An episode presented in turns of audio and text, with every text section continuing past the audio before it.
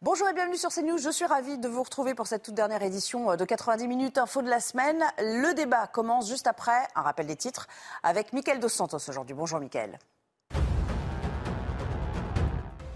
L'Organisation mondiale de la santé l'assure, le Covid est sur le point d'être une menace similaire à la grippe saisonnière. D'après l'OMS, le virus ne devrait plus perturber notre société ou nos systèmes hospitaliers. Une baisse du niveau d'alerte maximale est prévue pour cette année. Vladimir Poutine et Xi Jinping actent une nouvelle ère. Les deux chefs d'État vont signer une déclaration commune sur l'approfondissement des relations russo-chinoises, a annoncé le Kremlin. Un accord économique devrait également voir le jour lors de la visite du dirigeant chinois en Russie, prévue dans quelques jours. Et puis en football, Nice série du FC Bâle. Les Aiglons vont affronter le club suisse en quart de finale de la Ligue Europa Conférence. La double confrontation aura lieu les 13 et 20 avril prochains. En cas de qualification, le dernier club français encore en lice en Europe affrontera les Italiens de la Fiorentina. Le 16 mars 2023 restera longtemps gravé dans les mémoires. Après le 49-3, des manifestations euh, spontanées, parfois violentes, ont éclaté à Paris dans la soirée. Images de feux de fortune, intervention en plusieurs points de la capitale également. Nous reviendrons bien sûr dans cette édition à cette colère qui gronde. La méthode 49-3 qui a aussi crispé un peu plus les syndicats. D'ailleurs, on assiste à un front euh, plus unique jamais et les syndicats entendent poursuivre la lutte contre le texte. Écoutez.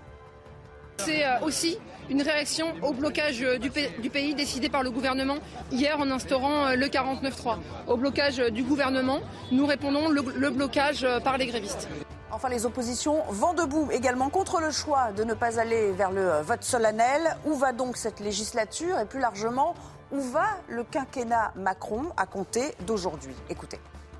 Elisabeth Borne euh, euh, adresse en réalité un, bras d'honneur irrespectueux à la fois au peuple français et à la représentation nationale. On a raison de se mobiliser parce que ce texte ne vaut que ce que vaut la parole de quelqu'un qui est minoritaire dans le pays, le président de la République, qui n'a pas de majorité à l'Assemblée le casting du jour pour m'accompagner. Bonjour Céline Pina, de retour avec, euh, avec nous. Je rappelle que vous êtes euh, essayiste. Bonjour Edouard euh, Dorian-Sipel. Bonjour Nelly. Merci d'être là, pour Parole Territoire de, Progrès. Et puis Jean là, président de l'Institut. Bonjour Nelly. Apollon, un maître mot aujourd'hui, c'est le mot qu'on entend dans toutes les, les rédactions, dans toutes les conversations, c'est la grande inconnue. Où va donc la France où va le combat social contre la réforme des retraites après le passage en force, vous le savez, de l'exécutif hier à l'Assemblée? Euh, début de réponse hier, puisqu'il régnait un étrange climat de contestation, à la fois dans la capitale et dans d'autres villes en euh, région, dans les heures qui ont suivi euh, immédiatement le 49-3. Spontanément, donc, des rassemblements d'opposants au texte ont eu lieu quasiment sous les fenêtres du Palais Bourbon, sur la place éminemment symbolique de la Concorde, avec plusieurs milliers de personnes, des situations qui ont un peu dégénéré en d'autres points de la capitale. Le résumé avec Célia Gruyère. Des poubelles incendiées, des scooters brûlés, des casseurs ont pris d'assaut les rues alentour de la place de la Concorde après la dispersion du rassemblement contre la réforme des retraites. Les sapeurs-pompiers sont intervenus pour éteindre plusieurs départs de feu, certains protégés par les forces de l'ordre. Plus tôt dans la soirée, une tentative de dégradation du chantier de l'obélisque a nécessité l'intervention des policiers. Des bouteilles et des pavés sont projetés. Ils répliquent avec du gaz lacrymogène et des canons d'eau pour évacuer la place. Face à ces dégradations, les habitants sont stupéfaits. Mon voisin japonais euh, qui m'appelle, il me dit David, euh, viens tout de suite parce que ça commence à s'embraser. Et euh, moi j'avais le store qui était ouvert et heureusement que mon voisin japonais était là à contenir le feu parce que sinon je, je n'osais pas, pas imaginer ce qu'elle allait, suivre après. J'étais à la fenêtre, je sentais les, odeurs de brûlé. Et en fait, j'ai vu quelqu'un qui voulait allumer euh, avec son briquet euh, un feu. Comme j'ai une très grosse voix, j'ai hurlé. Et donc j'ai fait peur à ces gens-là, mais ils sont allés mettre le feu euh, un peu plus loin. 258 personnes ont été interpellées, notamment pour participation à un groupement en vue de commettre des dégradations. Ces interpellations, Gérald Darmanin euh, est revenu euh, dans la soirée à ce qui s'est passé. Je vous propose d'écouter le, ministre de l'Intérieur. Je rappelle qu'il y a eu euh, hier 258 interpellations à Paris, c'est beaucoup, et 310 si on prend la province, avec des effigies brûlées, avec des préfectures on va dire, très contestées, pour ne pas dire parfois attaquées, avec des permanences d'élus il y a eu des préfectures attaquées hier il y a Eu, euh, il y a eu dans plusieurs grandes villes de province euh, une pression extrêmement forte exercée contre les symboles de l'État et aussi contre des permanences de parlementaires. Où ça Malgré, euh, c'était le cas à Albi, ça a été le cas à Marseille, ça a été le cas à Nantes, à Rennes, où les images sont particulièrement violentes. Ça a été évidemment le cas à Paris. Edouard Dorian je commence avec vous. Est-ce que ça vous a surpris quand même ce qui s'est passé dans les heures qui ont euh, suivi immédiatement l'enclenchement de ce 49-3 euh, Est-ce que vous avez trouvé, est-ce que vous vous êtes dit, il va flotter un étrange climat désormais dans le pays? En tout cas, on ne peut pas tolérer que, la violence euh, s'engage maintenant dans la rue, que des dégradations soient portées et que et que cette situation-là perdure. Ça, ce n'est pas acceptable. Moi, j'ai toujours euh, respecté ceux qui manifestent. Je pense d'ailleurs que jusqu'à présent, la mobilisation et les mobilisations s'étaient déroulées dans un climat euh, tout à fait serein. Euh, on peut entendre tout, mais je crois qu'il faut absolument garder son sang-froid et son calme, parce qu'après tout, on peut être en désaccord, on peut être même très mécontent avec ce qui s'est passé jusqu'à présent, avec cette réforme. On peut être même très mécontent avec euh, l'utilisation euh, du 49.3, c'est-à-dire de l'engagement de la responsabilité du gouvernement. C'est quand même ça dont on parle. C'est le gouvernement qui met sa propre vie sur la table. Euh, donc c'est un acte intéressant et, sérieux. Mais nous sommes dans le cadre du débat parlementaire. Nous sommes dans le cadre des règles de la démocratie. Donc je pense que tout ce qui déroge à cela n'est pas bon. Les manifestations, ça fait partie de la démocratie et du droit français, du droit constitutionnel des Français. Le débat parlementaire aussi. Je pense qu'il faut garder ce niveau de sérénité, y compris si on a des débats durs. Ce n'est pas parce qu'on est dans la dureté des débats, dans le dialogue, on peut dire des choses de manière dure, mais on ne peut pas aller à la violence, on ne peut pas avoir ça, parce que là, pour le coup, on va vers le n'importe quoi. Donc revenons au calme et respectons notre démocratie. Céline, on, en parlait ici même hier, c'est à peu près la même heure. Euh, on se disait, enfin vous disiez, attention, une étincelle peut euh, très très vite arriver et parfois sur des choses qui ne sont pas euh, totalement prévisibles, c'est-à-dire pas forcément sur des, sur annonces énormes, mais sur quelque chose d'un peu périphérique. bien malin aujourd'hui qui pourrait prédire l'issue de ce conflit social, de ce bras de fer qui s'engage? En fait, le problème, c'est qu'on n'a pas vraiment de, sortie par le haut, de sortie politique par le haut. C'est-à-dire que euh, non seulement le 49-3, le discours de la Première ministre était assez lunaire, sur le thème, mais en fait, il va y avoir un vote, puisque le vote de la motion de censure euh, correspond presque au vote de la loi, ce qui est incompréhensible pour la, plupart des, gens, et ce qui est même dangereux de jouer comme ça euh, avec le, symbole de, ce qu'on est en train de voter ou pas. Euh, il y a eu le fait que ce gouvernement est obligé de passer par des lois financières parce qu'il n'a pas les moyens de passer par des lois normales et qu'il passe par des lois de finances pour pouvoir utiliser le 49.3, sinon il a le droit de l'utiliser qu'une seule fois par session. Quand vous n'avez pas de majorité, ça veut dire que vous vous privez d'une arme fondamentale. Donc euh, rien de tout cela n'était déjà bien emmanché dès le départ. Ce qui fait que ceux qui hurlent à un déni de démocratie, bien sûr qu'ils exploitent une situation, mais ils peuvent argumenter euh, leur, euh, leur positionnement et de l'autre côté, on peut avoir un, sentiment surréaliste mm. face à ce gouvernement. J'écoutais ce matin euh, M. Olivier Dussault, qui était euh, interviewé par Pauline de Malherbe, et je trouvais euh, le, pareil, j'avais le sentiment lunaire d'être en face d'un homme qui nous disait on a gagné, on a un texte, maintenant passons à autre chose, en me disant mais comment est-ce qu'on peut faire ça quand plus de 80% d'une population et, contre une réforme le manifeste et qu'on donne soi-même les verges pour se faire battre à son opposition. Et, je ne vois pas comment ils s'en sortent parce que euh, même s'il choisit de sacrifier le gouvernement Borne, qui peut-il mettre à la place qui envoie un message politique ou un message de rassemblement à un pays qui est complètement déchiré? Euh, et de l'autre côté, les oppositions n'ont pas les moyens de proposer un gouvernement alternatif parce qu'il faudrait une union entre LFI, RN et LR qui est complètement surréaliste. Absolument. Euh, vous disiez, euh, Olivier Dussopt, euh, bon, on, est pas, on est dans un cadre tout à fait démocratique. Je crois que c'est Yael Braun-Pivet qui disait aussi il n'y a pas de crise politique majeure. donc, Jean Messia, est-ce que cet exécutif aujourd'hui est. Enfin, la majorité en général est hors sol par rapport à ce qui se passe et par rapport à la contestation du pays? Ben, Je pense que le macronisme vit dans une matrice. Une matrice qui est à la fois comptable, communicante et juridiste. Mhm. Euh, je ne veux pas dire qu'ils ont tort. Je veux simplement dire qu'ils ont raison, mais sur une toute petite partie de la réalité. Parce que la réalité, c'est celle que vous voyez à l'écran.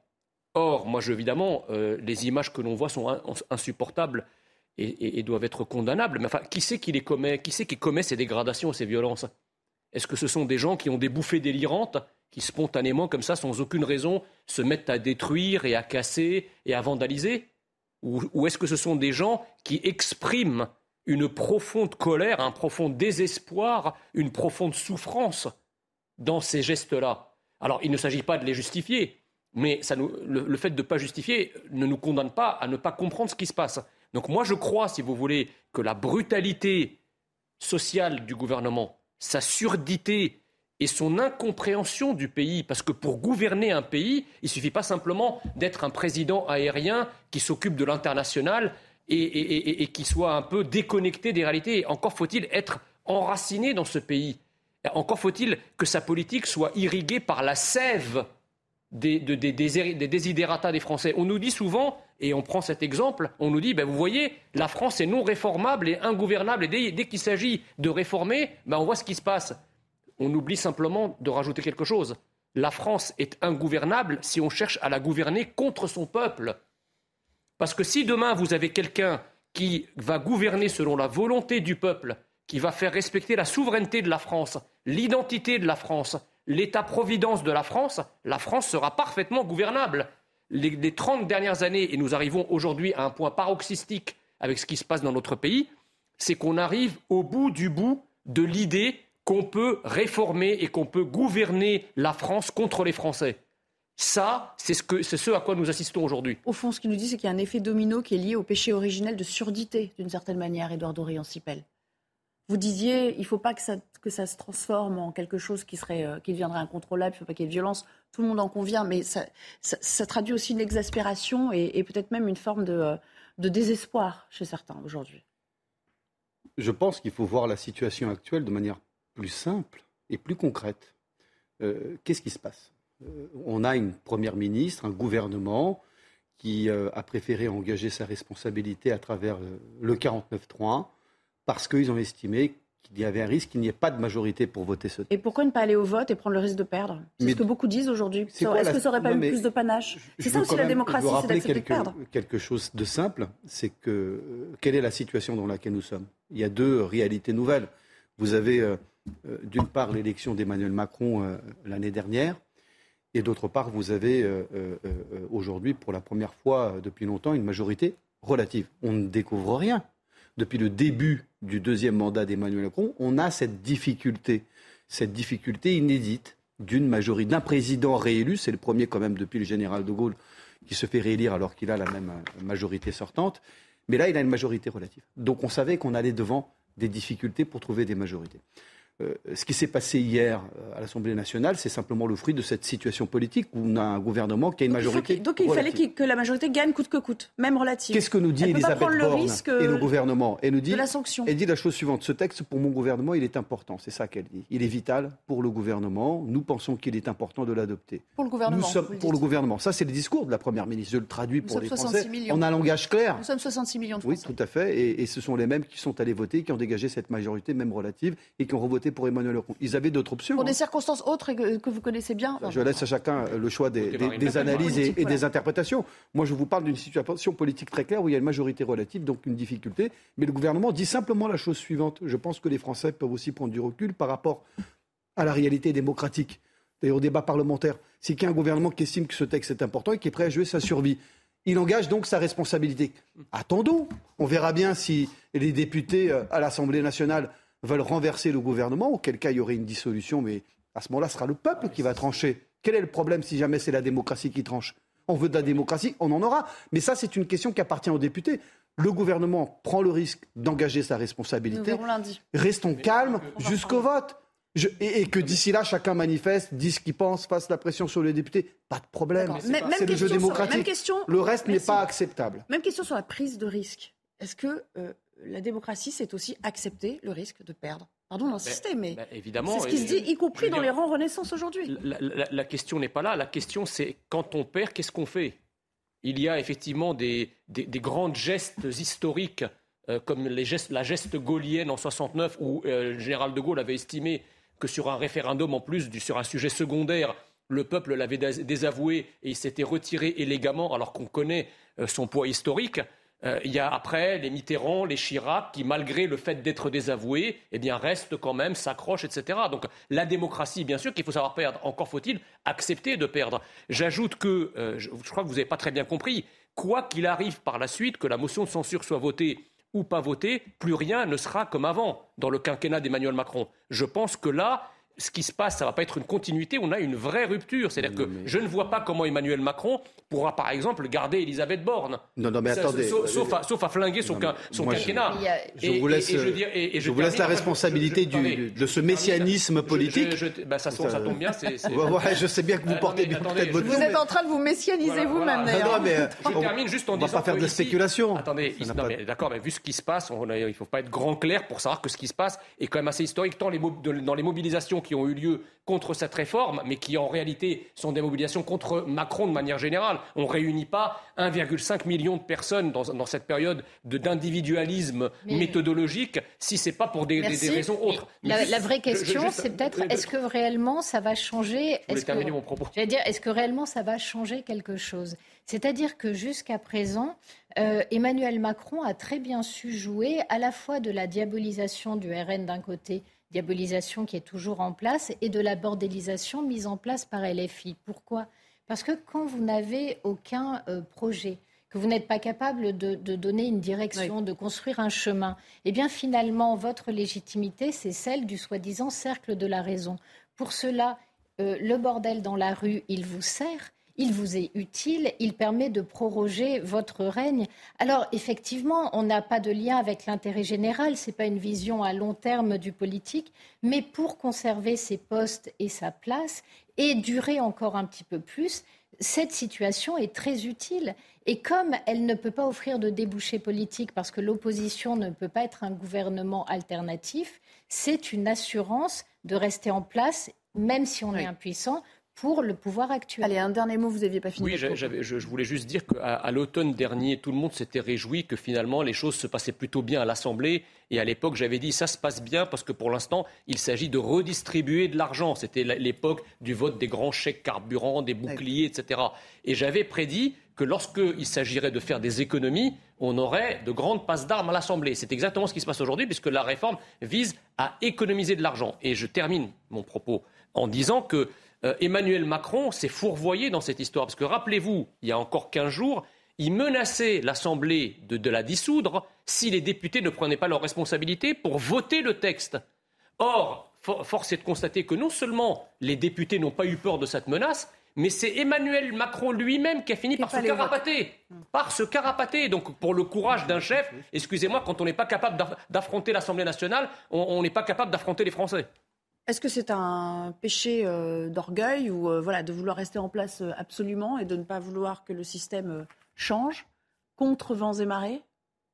Bah, En tout cas, le président de la République, il ne bougera pas. Il est élu pour 5 ans. Ça, c'est clair, net et institutionnel. et c'est du solide.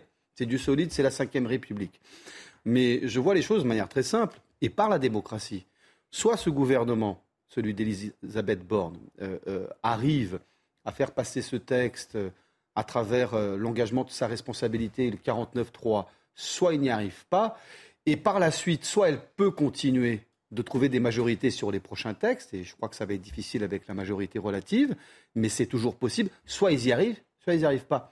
Qu'est-ce qui se passe si on n'y arrive pas? S'il y a un blocage euh, euh, politique à l'Assemblée nationale, si ça devient pas possible de faire passer des textes, ben, c'est très simple. Le peuple devra trancher. Et, à travers de nouvelles élections législatives pour dégager une nouvelle majorité. Je crois qu'il faut être très calme sur le sujet. Juste... Je, soit ça fonctionne, soit le gouvernement arrive à trouver des majorités, soit il n'y arrive pas, auquel cas, c'est la dissolution.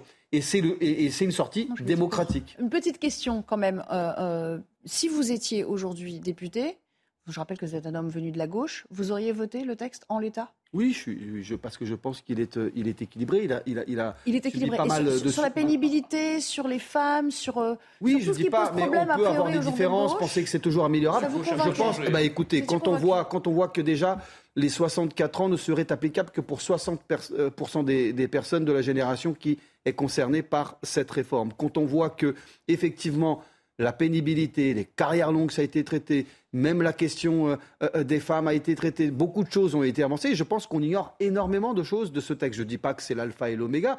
Et je pense, je vais vous dire, vous me demandez à moi, ancien député socialiste, et je reste un socialiste. non mais attendez, j'ai voté avec les socialistes la réforme Touraine, qui portait à aujourd'hui à 43 ans de cotisation.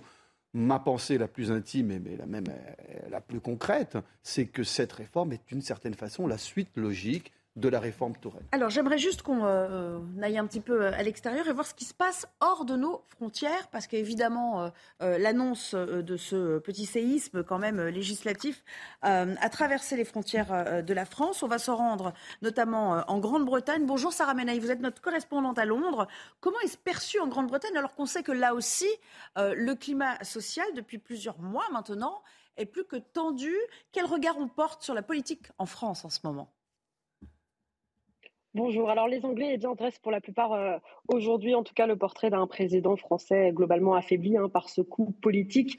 Ils sont aussi partagés entre le choc de voir de telles scènes en, plein Paris, notamment hier, et une certaine admiration, vous allez le voir, pour la ténacité des manifestants. Voilà ce que l'on souligne dans la presse britannique aujourd'hui. Le Guardian, journal plutôt à gauche de tradition ici au Royaume-Uni, titre Furie alors qu'Emmanuel Macron fait passer en force sa réforme des retraites avec en une cette photo du groupe euh, LFI, hein, point levé devant l'Assemblée nationale, avec Mathilde Panot et, Rachel Keke en tête. Le Guardian qui salue notamment le combat mené par les syndicalistes français et la solidarité des grévistes, hein, ce sont leurs mots. Euh, le journal qui, estime eh bien, que, les syndicalistes français peuvent, je cite, donner le ton pour d'autres combats ailleurs en Europe.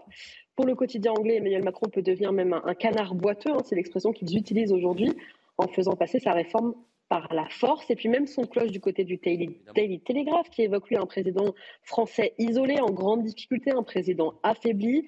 Et petit encart également aujourd'hui à la une du Financial Times qui titre Emmanuel Macron face à la crise. Le quotidien économique se pose la question de savoir si le président français n'a pas fait le pari de trop en utilisant l'article 49 euh, alinéa 3 pour faire passer sa réforme. Et puis dans les colonnes du Times, aujourd'hui également ici donc en Angleterre, le journaliste fait le récit hein, vraiment en long, en large et, en travers, j'ai envie de dire, des émeutes parisiennes, notamment en racontant les scènes vues hier dans, la capitale.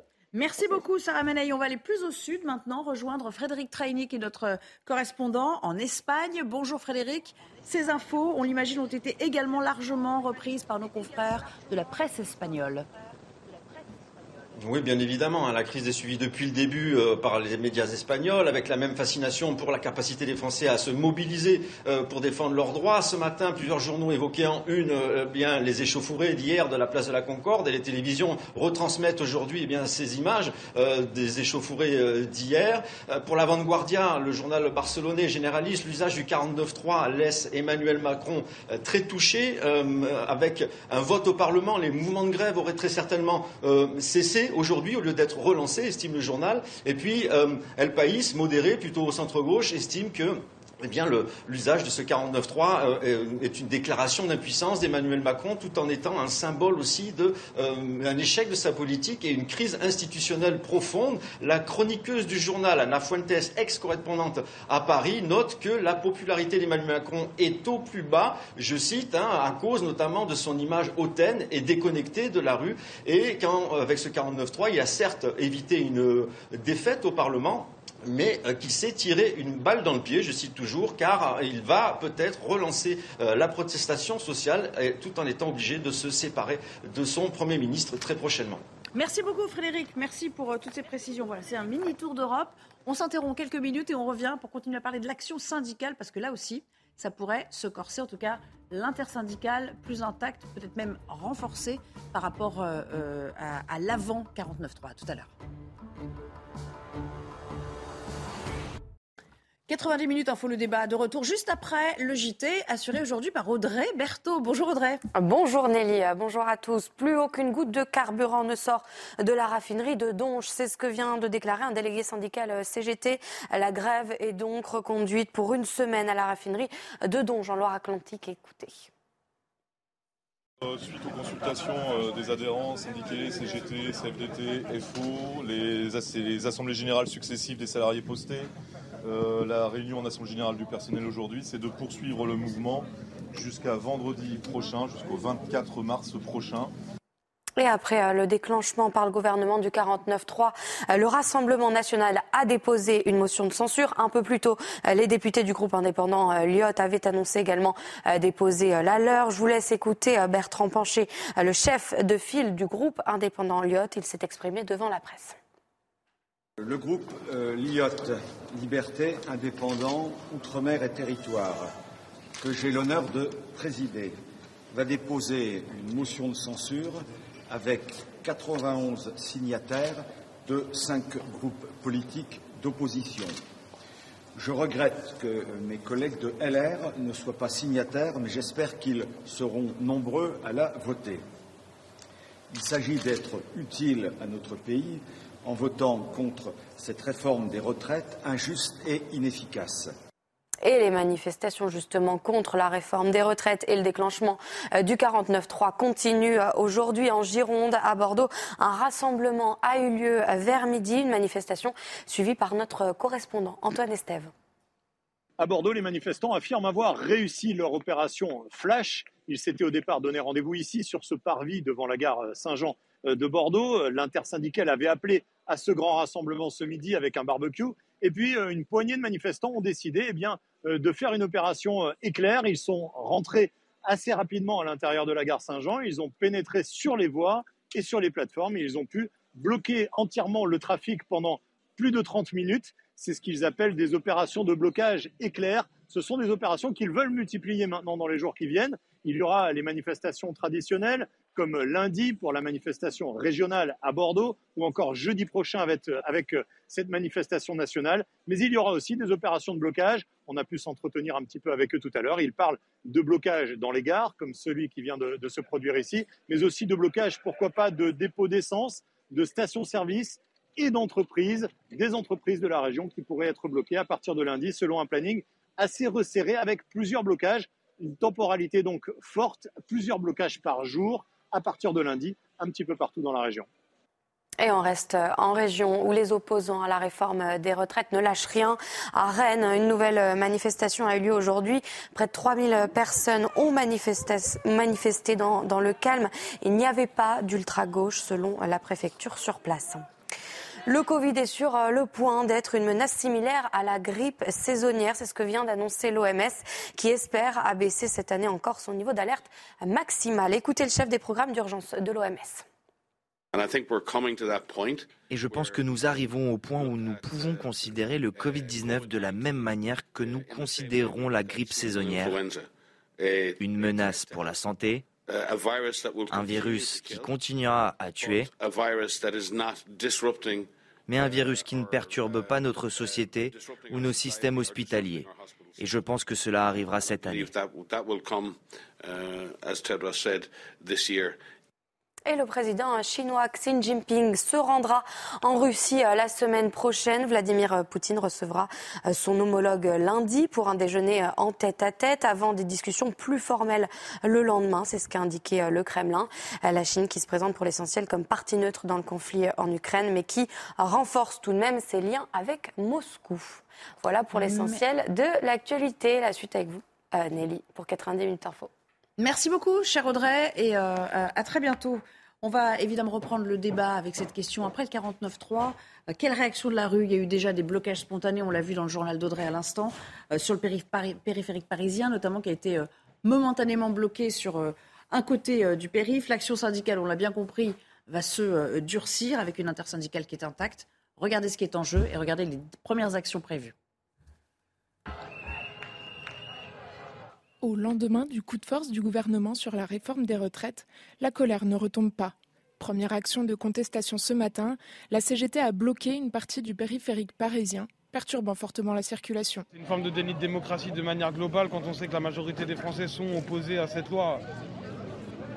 Et là, là on parle au-dessus des sondages. Enfin, il suffit de voir les cinq minutes qu'on a passées sur le périphérique pour voir qu'on est très largement plébiscité, y compris par les gens qu'on bloque, en fait. Au-delà des manifestations, la CGT a annoncé l'arrêt total de la raffinerie Total Énergie de Normandie dès ce week-end. Celle de la Med, Donge et Dessau à Fos-sur-Mer continuent également la grève, sans pour autant durcir le ton comme celle de Normandie. Les ports sont aussi bloqués depuis mercredi par une opération port mort menée par la CGT.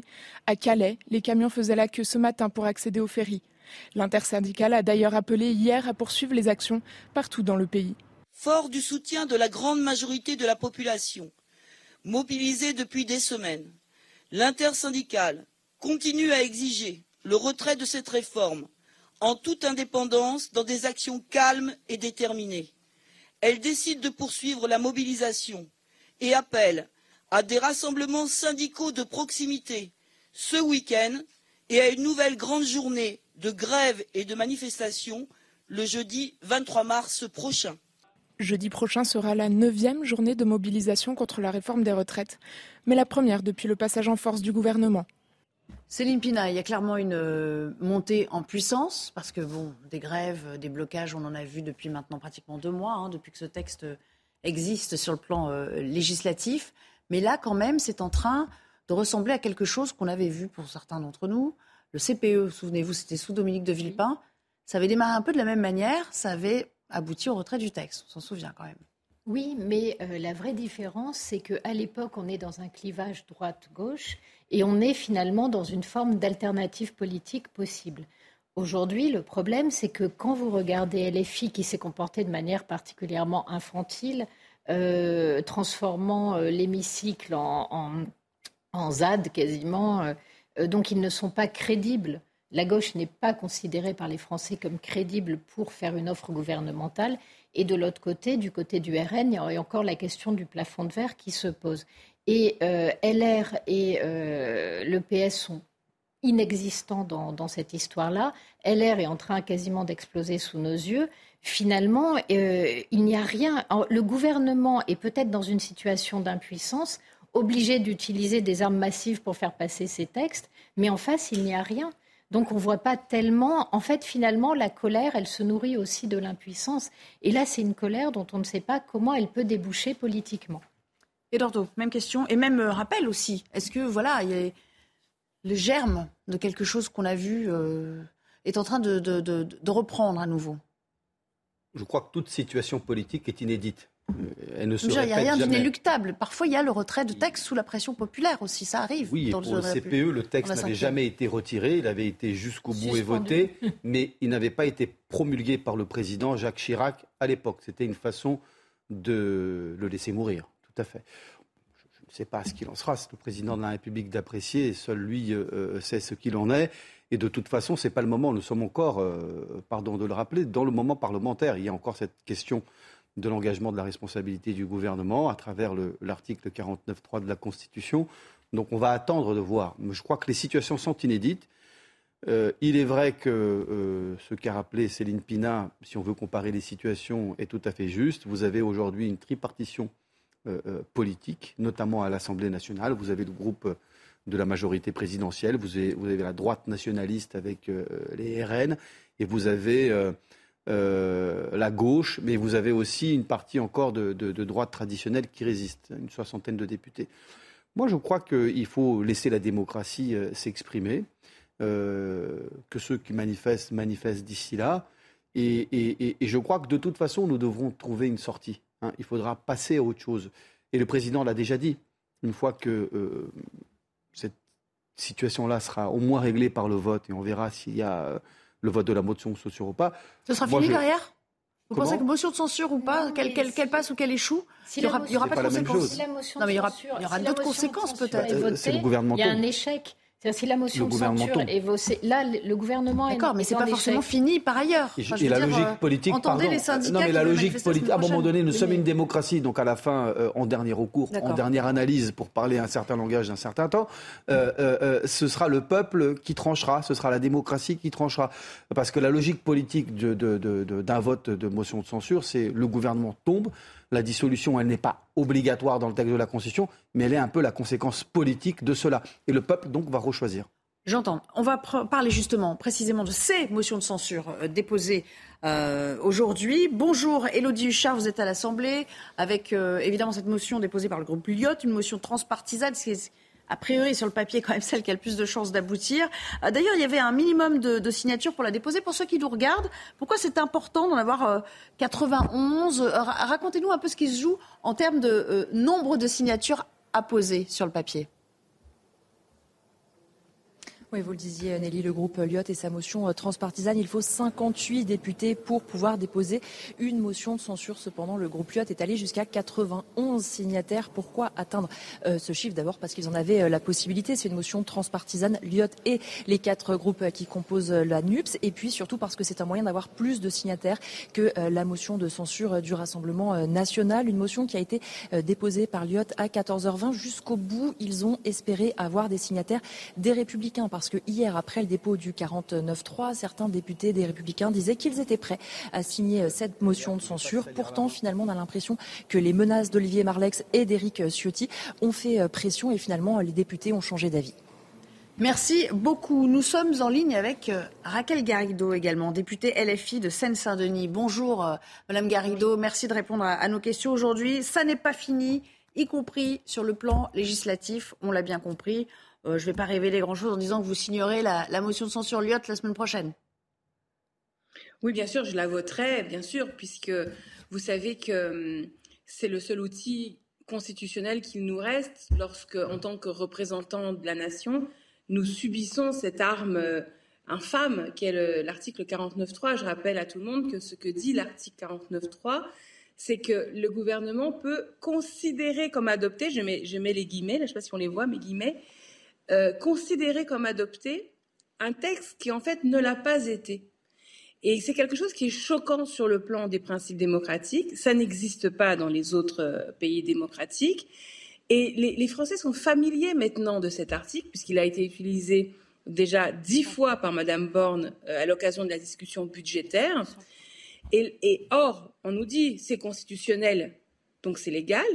Et bien justement, en fait, c'est tout le problème. C'est que justement, euh, cela montre que bah, tout ce qui est constitutionnel n'est pas forcément démocratique au sens où, ça n'arrive pas au standard démocratique. D'accord. Donc quand vous avez entendu, euh, comme nous, le terme de euh, déni de démocratie, on l'a beaucoup entendu dans la bouche des syndicats, c'est un terme que vous reprenez à votre compte également. Il y a une forme, euh, à force de l'employer, de déni de, de démocratie? De toute façon, c'est simple. Vous savez, M. Macron, depuis le début de cette affaire sur la retraite à 64 ans, n'a fait que piétiner les Français et leurs représentants. Et ça ne peut plus durer. Vous avez maintenant, en plus de la crise sociale qui est engendrée par euh, la loi euh, de la retraite à 64 ans, une crise démocratique qui vient s'intriquer de façon euh, très, très claire avec la bataille sociale. Et on se dit, bon, bah, finalement, quelle est l'issue? Évidemment, l'issue la plus immédiate serait le retrait de la loi. Franchement, dans une société démocratique qui fonctionne correctement, cette loi serait retirée. Mais de toute façon, euh, je le dis et je le dis à vos téléspectateurs avec lesquels peut-être j'ai pas des accords sur les questions sociales ou environnementales ou autres, mais je leur dis il va falloir qu'en tant que Français, on se mette tous d'accord pour changer la Constitution. Ce n'est plus possible de rester dans la monarchie euh, présidentielle. Il y a un principe de souveraineté populaire qu'il nous faut absolument organiser. C'est l'idée de passage à la sixième République. Ça se fait pas sur un coin de table, ça se fait pas euh, en deux secondes, ça se fait pas par l'autorité du président. Hein. Mais il va falloir qu'on s'y mette tous ensemble, parce que sinon on va se retrouver à chaque fois dans une impossibilité pour les Français de faire la volonté générale. Raquel Garrido, vous en doutez, ce que vous venez de dire, bon, souvent la sixième République qui est euh, effectivement euh, euh, une constante chez LFI, vous avez fait beaucoup de réagir sur, sur le plateau. si vous ne les voyez pas, je vous rappelle quand même leur nom en plateau. Édouard Dorian-Sipel est avec nous et je crois qu'il a envie d'intervenir, peut-être même de vous poser une question. Allez-y, Édouard. Non, moi euh, je, je, sais que cette question de, la sixième République, de la République parlementaire, c'est un peu une chimère euh, de la gauche et de la gauche radicale. Moi, je suis totalement contre. Je suis un homme de gauche. Je suis comme Léon Blum, qui, euh, à l'échelle humaine, dans son livre À l'échelle humaine, est plutôt pour un régime présidentiel, mais avec un Parlement fort. Oui, à une réforme constitutionnelle, je pense qu'il faudra prendre une initiative pour réformer nos institutions, mais avec un régime présidentiel plus de pouvoir pour le Parlement, ça c'est certain, et en particulier pour l'Assemblée nationale, et une grosse dose de décentralisation.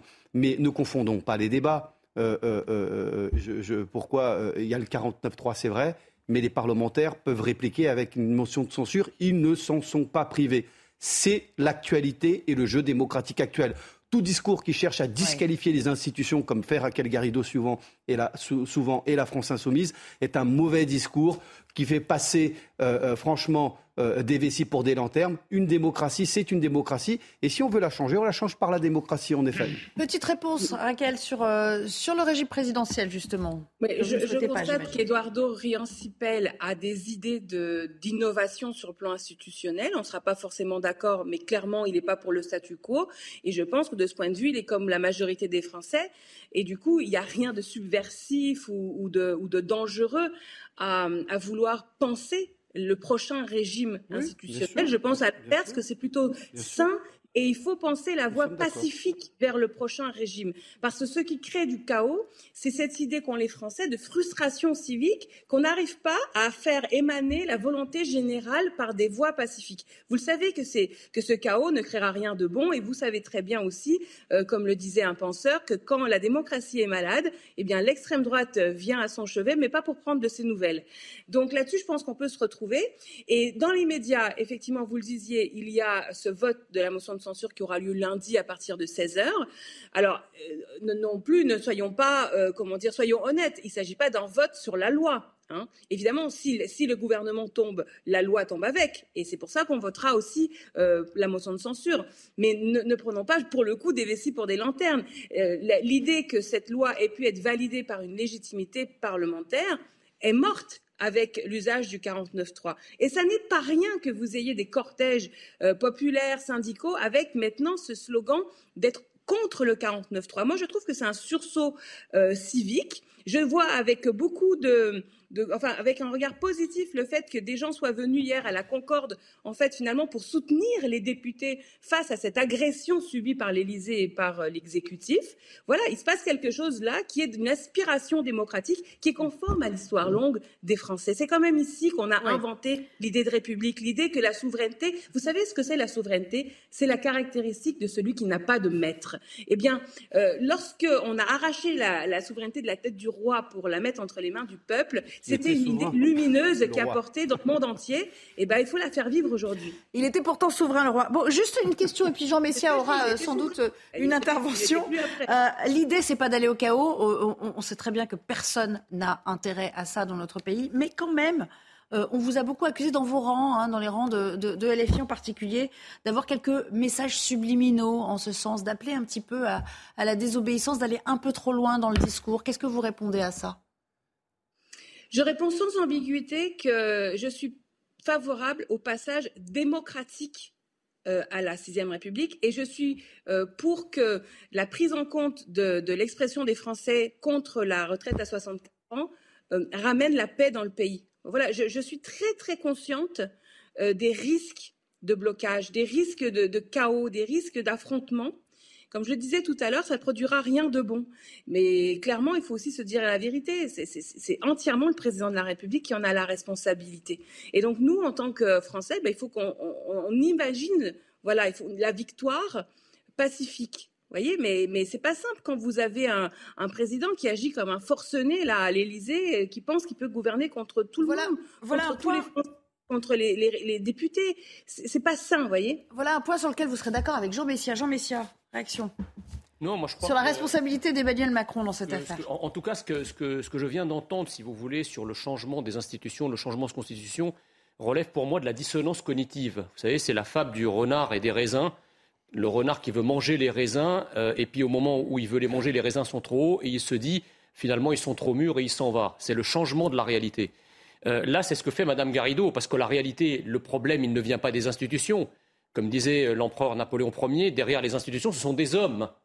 Nos institutions sont très solides. La Constitution de la Ve République a permis euh, de consolider à la fois le régime semi-présidentiel et, le, régime parlementaire français depuis 58. Ce qui a dénaturé notre Constitution, ce qui a fragilisé notre Constitution, et je reviens à ce que je disais en exergue en, à mes propos. C'est l'usage qu'on en fait? C'est d'abord l'usage qu'on en fait, et c'est surtout les gens qui nous gouvernent. Parce qu'en fait, Emmanuel Macron, pas, Emmanuel Macron il est le problème. Vous ne pouvez pas à la fois dire le problème c'est Emmanuel Macron et c'est notre constitution. Si demain quelqu'un d'autre arrive à la place d'Emmanuel Macron, quelqu'un d'autre qui défende la souveraineté du peuple, qui défende la voix du peuple, qui défende la volonté du peuple et l'identité du peuple, croyez-moi que, la, question institutionnelle et constitutionnelle sera effacée. Au lieu de vous exciter sur l'infrastructure, je reprends un vocabulaire qui vous est cher, au lieu de vous exciter sur l'infrastructure, excitez-vous plutôt sur la superstructure, c'est-à-dire ces élites dirigeantes qui nous gouverne depuis 40 ans et qui gouverne contre la volonté du peuple. C'est pour ça que la France est rendue ingouvernable, non pas parce qu'elle l'est dans l'absolu, mais parce que ceux qui nous dirigent gouvernent contre la volonté des Français. Oui, mais, mais, mais les, euh, euh, euh, les institutions, c'est la, aussi aimerait intervenir. Marx, hein, c'est pas l'inverse. Céline, il y a, il y a un fantasme de, de souveraineté populaire qui nous présenterait un peuple parfaitement uni est susceptible justement de donner une majorité à ce pays. Or, justement, le problème aujourd'hui, c'est que ce qui arrive au Parlement, c'est ce qui arrive dans la population.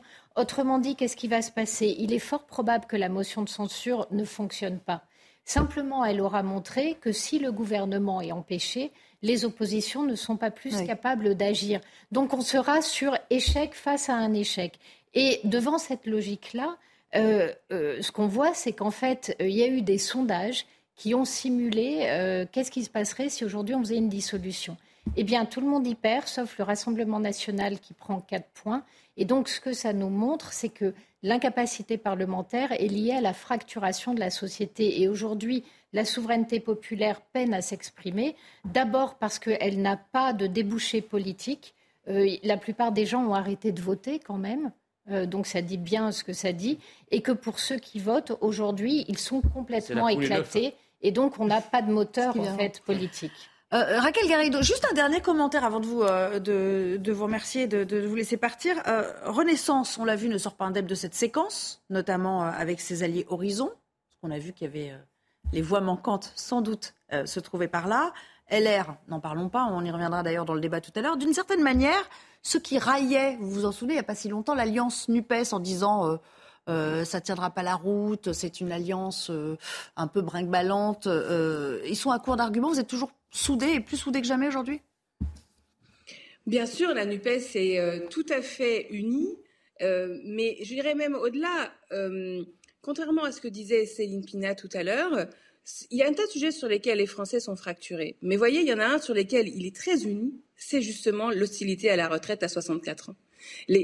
En fait, c'est une, question consensuelle en France. Elle n'est pas conflictuelle, cette question. Il y a très peu de secteurs politiques qui sont favorables à la retraite à 65 ans. Contre, Être contre, ça marche toujours pour avoir une majorité. C'est avoir une majorité de projets qui est difficile. Et pour le coup, pour réunir des gens contre, ça marche. Euh, mais la proposition politique, il n'y en a pas oui, mais la question qui est posée, oui, mais la question qui est posée du point de vue de la logique euh, démocratique, c'est comment se fait-il Vous nous avez dit que c'était la question de la, de la gouvernance qui était posée à travers euh, cet échec, et pas que la question de la retraite.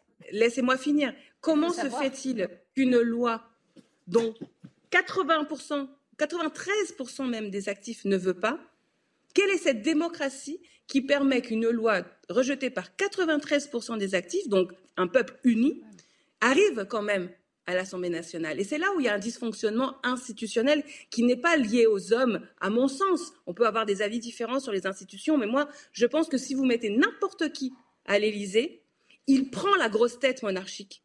J'en suis intimement convaincue. Parce que c'est un système qui abuse de son pouvoir parce qu'il n'a pas de limite. Euh, dans, les, dans, les, dans, les, sociétés démocratiques, les gouvernants, en général, sont responsables. vous, avez un patron, vous avez un patron qui se comporte en petit roi alors qu'il n'est rien, par exemple. Ce qui prouve que la capacité à se comporter en autocrate n'est pas forcément liée à la fonction. Ça peut être aussi lié au caractère.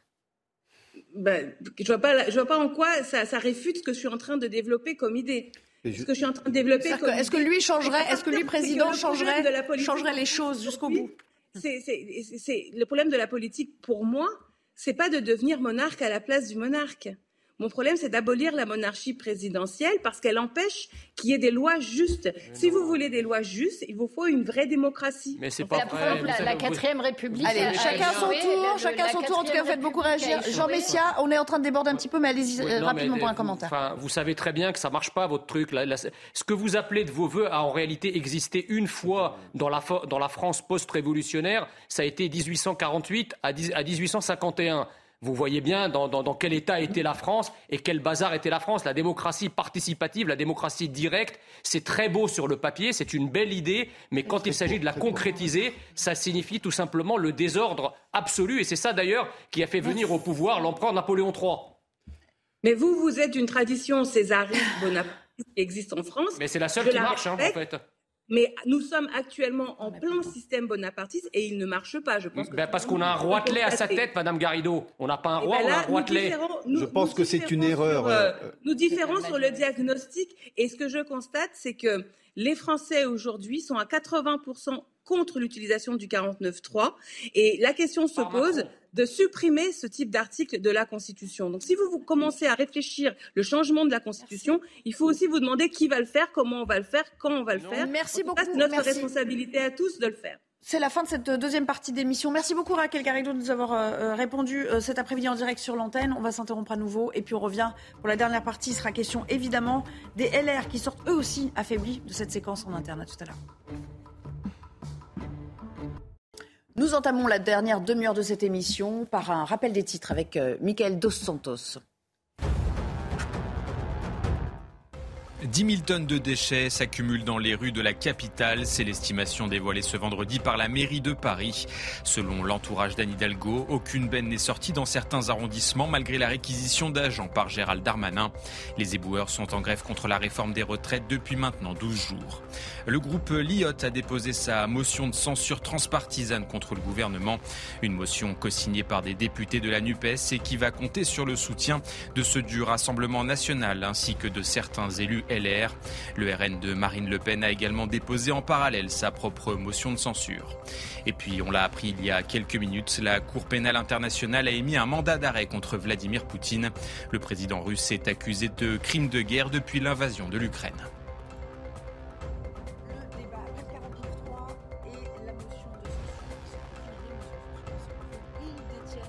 La clé de ce qui va se passer la semaine prochaine. On a beaucoup parlé du rôle pivot des euh, LR. Écoutez le message qu'avait euh, euh, Gérald Darmanin à leur adresse aujourd'hui. Moi, je ne crois pas qu'il y ait une majorité d'alternance à celle que nous représentons. Et je ne crois pas que les républicains aient très envie de retourner voir les électeurs. Maintenant, si jamais ils veulent renverser le gouvernement, alors qu'ils ont toujours défendu une retraite à 65 ans, je sais, j'en viens des républicains, ce sera très incohérent, me semble-t-il, pour eux.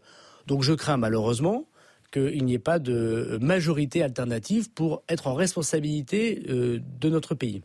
Donc lundi, moi j'appelle effectivement les parlementaires, et singulièrement les parlementaires des républicains, pour une partie d'entre eux de reprendre euh, effectivement euh, leurs esprits et de ne pas renverser le gouvernement. Les LR sont-ils finalement affaiblis? Ont-ils plus à perdre? Ils sont obligés de rentrer dans le rang, comme il le dit, parce qu'ils ont plus à perdre en cas de dissolution? Ça se discute. Pour le coup, oui, ils sont affaiblis, mais ils sont essentiellement affaiblis parce qu'ils sont incompréhensibles. La lisibilité de leur positionnement euh, n'est pas. Franchement, moi, je, ne comprends pas quelle est leur stratégie. En revanche, là où ils se trompent, c'est qu'il est probable que si les LR ont choisi cette drôle de posture, d'abord, ceux qui restent aujourd'hui au Parlement sont ceux qui ont échappé à la fois à l'hécatombe Fillon et à l'hécatombe Pécresse. Donc ce sont des survivants qui sont euh, probablement persuadés, et sans doute à juste titre, qu'ils doivent plus leur élection à leur équation personnelle qu'à l'étiquette LR. Parce que la seule manière dont vous avez de tenir un parlementaire, c'est finalement euh, de lui renouveler ou pas son euh, accréditation, en quelque sorte. Si le parlementaire pense que l'étiquette LR lui nuit plus qu'elle ne lui sert, ne lui apporte aucune plus-value au moment de l'élection, il va préférer la faire sur son nom ou sur un type de rassemblement de la droite, etc. Et ça suffira pour passer. Donc, il me semble que, euh, en fait, les LR ont déjà répondu à Gérald Darmanin en refusant de voter. Ils lui ont dit nous, on n'a pas peur d'aller euh, devant les électeurs. Ce qu'on appelle un peu des baronnies. Euh, C'est ça. La question aujourd'hui, elle est peut-être plutôt à l'inverse. Moi, je trouve ça très maladroit de la part de Gérald Darmanin, cette menace et ce mépris. Parce qu'aujourd'hui, s'il n'y a pas de dissolution, l'avenir du gouvernement ne tient que s'il réussit à faire un accord avec LR. Et il devrait plutôt négocier une forme de soutien sans participation que les mettent ainsi au pied du mur en les menaçant directement. Petite analyse sur ce qui se joue chez LR aujourd'hui, Jean Messia. Alors déjà, Darmanin est devenu extrêmement macroniste parce que quand il appelle les LR à, récupérer leurs esprits, on, a, l'habitude, c'est-à-dire que tous les autres sont fous en fait. Si vous reprenez vos esprits, c'est pour devenir macroniste. Donc ça, c'est quelque chose qui n'est pas très sympathique et pas très élégant de la part d'un ministre de l'Intérieur. Ça, c'est la première chose. La deuxième chose, c'est qu'il y a un symbole emblématique mais, mais tragique à la fois, c'est-à-dire on nous dit que les LR sont le parti le plus affaibli au sortir de, cette crise, et à juste titre, et on nous dit en même temps que ce sont les LR qui détiennent la clé de ce vote. Donc ils ont la clé, c'est-à-dire qu'ils font, font, font, qui fait d'eux une force euh, incontournable, mais en même temps, c'est le parti le plus affaibli. donc en fait, de roi c'est la, c'est la, Voilà. et donc en fait, moi, je crois que l'analyse de Céline Pina est très bonne, c'est-à-dire qu'effectivement, les députés LR qui sont contre cette réforme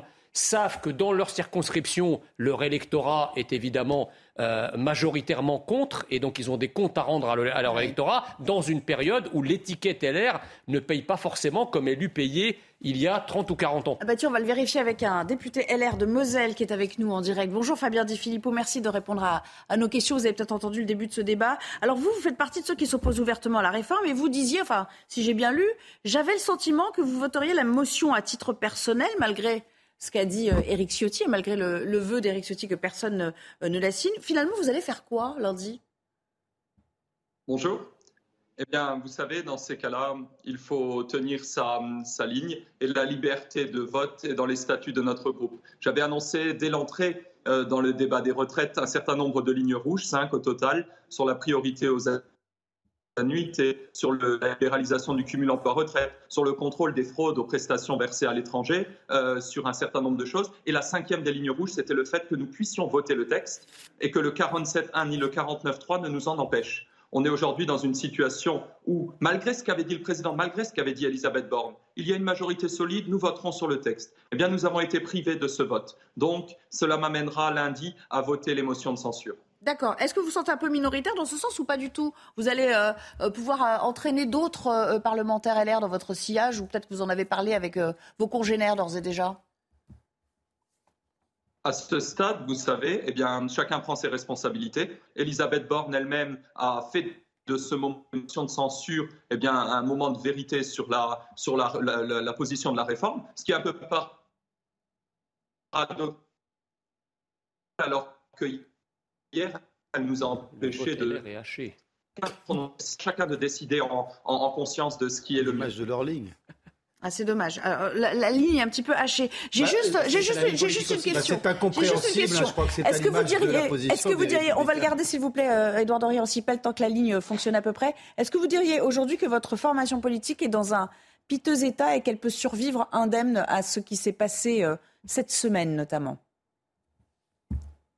Vous savez, vous direz à M. Rian-Sipel qu'il est mal placé pour faire preuve d'ironie, parce que quand on est obligé de se mettre à la remorque de M. Mélenchon et de l'extrême gauche pour garder quelques sièges à l'Assemblée, eh ben, je ne pense qu'on n'est pas en mesure de donner des, de donner des, leçons de morale à, à, qui que, à, qui que, ce soit euh, sur le, sur le sujet. Ensuite, en ce qui nous concerne, vous savez, il y a plein de choses qu'il faut voir. L'incohérence de cette réforme sur le 43 ans, 44 ans, selon que vous commenciez à travailler un âge père ou un père ce pas des choses acceptables. Sur cette France du travail qui souffre, qui on demande toujours tous les efforts, alors que d'un autre côté, les autres bénéficient des, des, aides et on ne leur demande rien. Et ça, ça ne passe plus. Le fait que la démographie soit sur une pente déclinante et qu'on a beau se dire gaulliste, mais ce n'est pas le système par répartition qu'on parviendra toujours à sauver en disant 64, 66, 68, 70 ans. C'est vers l'avenir qu'il faut se projeter. C'est des solutions pérennes pour revaloriser le travail et pour sauver notre pays. C'est là-dessus qu'on doit absolument euh, travailler. Maintenant, ce que je constate, c'est que le gouvernement et Emmanuel Macron sont dans un aveu d'échec et de faiblesse terrible. Ils n'ont même pas pu passer une seule fois, ni en première lecture, ni à l'issue de la CMP, leur réforme au vote des représentants du peuple. Et ce qui est sanctionné au travers de ces motions de censure,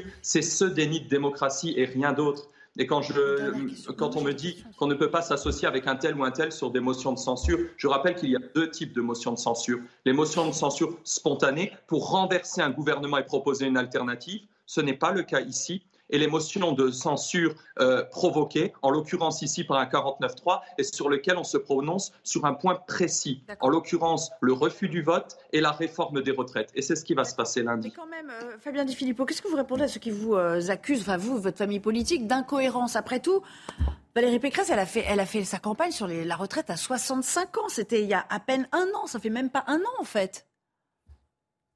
Ça fait cinq ans, madame qu'on réfléchit à d'autres solutions qu'on dit l'âge légal n'est plus la panacée. Il faut travailler sur les durées de carrière, peut-être sur un étage obligatoire de capitalisation. Et on travaille euh, sur des, faut, être sérieux, pardon. Et vous ne pouvez pas considérer, il faut comprendre, je l'ai dit avant. Vous Ça n'a jamais été la ligne DLR ce que vous dites, donc vous êtes peut-être la vôtre tout seul dans votre coin.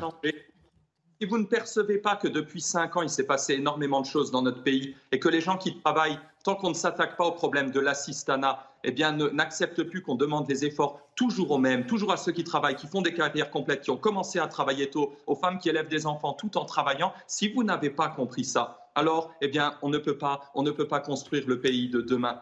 Et moi, je veux qu'on soit plus dans un schéma où il y a seulement 1% des ouvriers qui votent pour nous à la présidentielle, où il y a seulement 1% des jeunes qui votent pour nous à la présidentielle. Ce que je veux, c'est qu'on arrive à redresser notre pays, à revaloriser le travail. Ça amène d'autres mesures, ça amène une réflexion. Et là-dessus, je pense, avec les collègues, sur ces valeurs-là, on se retrouve tous. Merci beaucoup, Fabien Di Filippo. Merci d'avoir répondu à nos questions. Malheureusement, on, est obligé de rendre l'antenne pour quelques secondes.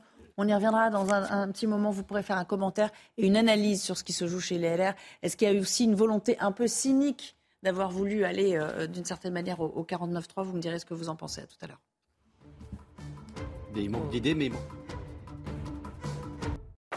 Une question cette semaine et en cette fin de semaine, après ce qui s'est joué hier après-midi dans l'hémicycle avec euh, l'enclenchement du 49-3, le pays va-t-il être bloqué politiquement d'une certaine manière? Euh, La présidente de l'Assemblée nationale nous dit non, non, pas du tout. Ce n'est pas une crise politique majeure. Écoutez, il y a le Pivet.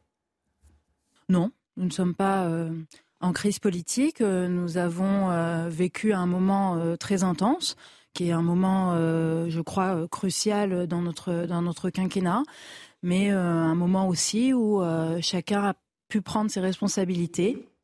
Alors, Jean Messia, vous parliez de matrice tout à l'heure. Voilà, on y est.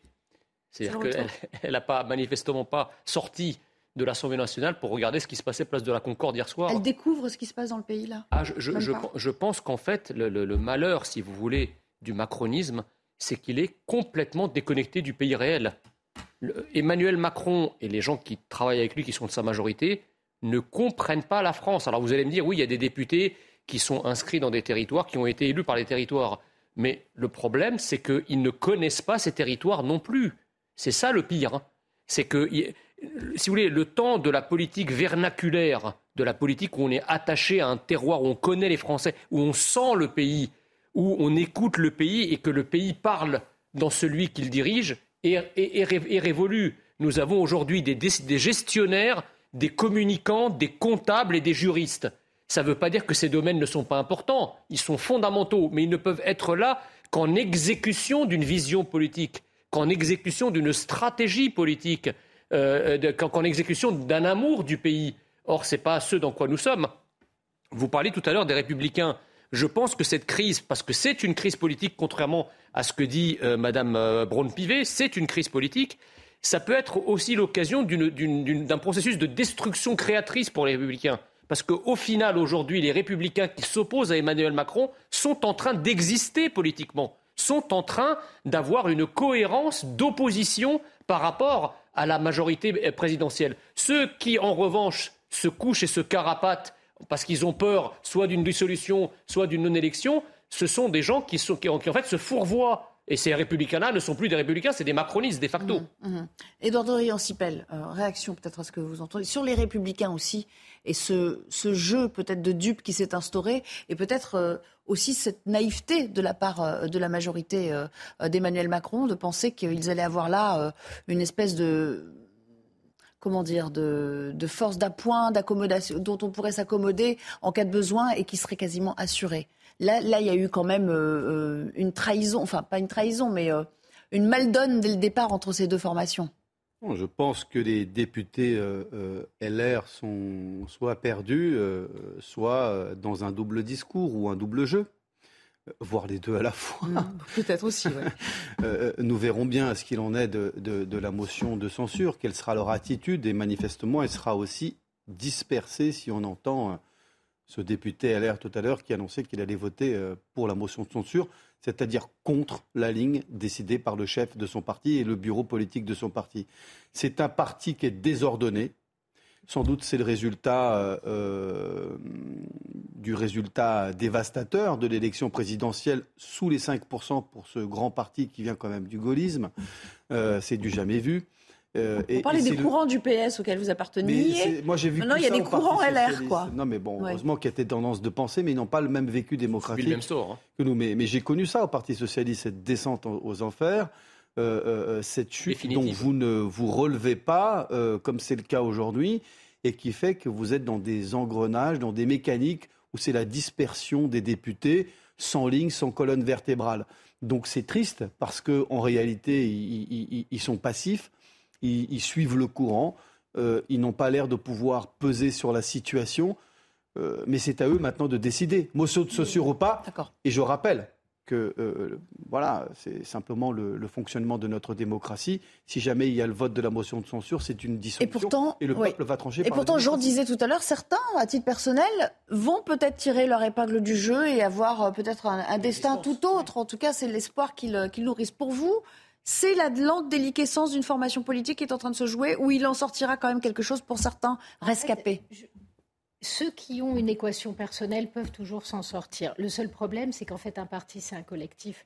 Donc, une somme d'individualité ne fait pas un parti, puisque vous ne pouvez pas agir ensemble. Absolument. La, la, vraie question, c'est qu'en fait, ils ont manqué de courage. Pardon. On est dans un moment politique où les Français attendent de leurs représentants du courage.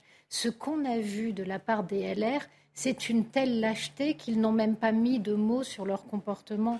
Euh, qu'ils ont même semblé jouer avec leur partenaire naturel. Donc il y a un vrai problème, euh, j'allais dire presque psychologique. Ce qu'on attend de dirigeants politiques, ça ne peut pas être ça. Et je voudrais quand même revenir sur Yael Braun-Pivet, parce que je trouve que c'est très révélateur, cette dame qui dit nous ne sommes pas en crise, on se dit dans quel monde vit-elle euh, On a des bouquins qui s'accumulent sur la crise démocratique on voit très bien qu'aujourd'hui, il n'y a pas un pays démocratique dans lequel il n'y a pas d'alternance possible. C'est un pays qui va très mal. On en est là. Un petit addendum rapide et puis on va vous faire écouter d'autres réactions, y compris chez Renaissance. Vous allez voir, c'est très intéressant. Allez-y. Non, les députés, pour aller dans le sens de ce que vient de dire Céline Pina, je crois que les députés euh, LR, ils ont la tête sur le guidon de leur circonscription. Ils ne pensent pas au pays, ils pensent à leur circo. Donc en réalité, ils sont dépassés par les événements. Et je pense qu'ils doivent plutôt réfléchir aussi au pays, euh, euh, d'une part et d'autre part, euh, essayer de définir quand même quelque chose qui serait de l'ordre d'une ligne politique. Jean Messia. Non, ben les LR, si vous voulez, là, euh, ils ont, ils ont un, double choix face au gouvernement. Euh, soit ils lui administrent une motion, soit ils lui appliquent une lotion. C'était ça, c'était la punchline. D'accord. Merci beaucoup pour cette intervention. On n'est pas déçu de votre passage. on parlait des LR. On pourrait aussi parler de Renaissance. Il y a une certaine forme d'amertume qui est née hier. Vous l'avez peut-être lu euh, aujourd'hui parce que les langues se sont forcément un petit peu déliées entre temps sur la manière sur, euh, dont ils l'ont appris parce que ça a pris tout le monde de court quand même ce qui s'est euh, joué entre midi et, et 15 heures hier après-midi. Carl Olive, euh, qui est quand même euh, une des figures montantes de cette, euh, de cette formation, a, déploré grandement la manière dont on s'y est pris. il ne pouvait pas cacher sa déception. Écoutez. On s'est tous battus, on a mouillé la chemise pendant des heures et des heures pour, et certainement pas suffisamment, pour expliquer, et je le redis aujourd'hui, que la France a besoin de cette réforme. Sinon, nous allons droit dans le mur et ce sont les jeunes générations qui devront payer la note. Euh, évidemment qu'on euh, ne sort pas indemne. Moi, je suis frustré parce que je souhaitais aller au vote. Euh, la majorité souhaitait aller au vote.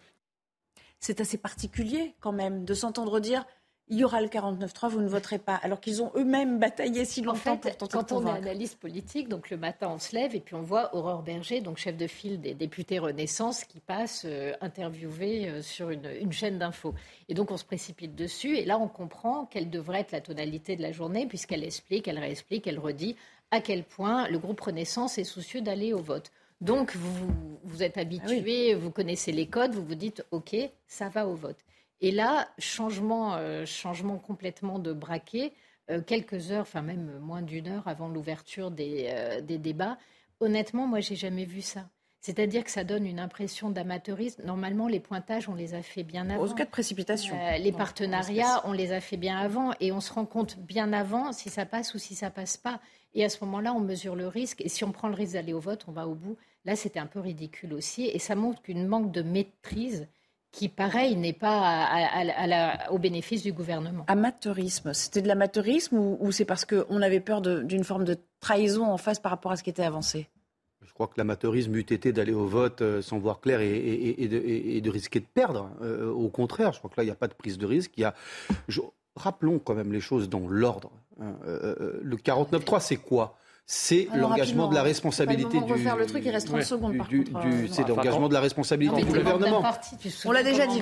Non mais moi je me souviens quand j'étais député. Non mais sous François Hollande, on a eu un 49.3 pour la loi Macron. Pardon, moi je me rappelle de l'utilisation du 49.3 par Manuel Valls pour la loi Macron. Bah, vous, ça lui a été ça s'est fait euh, quelques heures avant. Enfin, fois, heures avant, c'est toujours au dernier moment qu'on décide d'une telle 28 fois sous, fois euh, par quinquennat, pas quand c'est 15 fois. Non mais écoutez, Michel Rocard, ans. 28 personne fois. ne dit, Michel Rocard, Bah oui. qui a été celui qui a utilisé le plus euh, le 49.3. Qu'est-ce que le 49.3 Vous l'utilisez quand Merci. vous Non, vous n'avez pas le refaire sur le relative 49.3. Merci beaucoup. C'est la fin de cette émission. Merci à tous les trois d'y avoir participé. Dans un instant, la suite avec Laurence Ferrari, euh, pardon, Elliot Deval, bien sûr, c'est vendredi.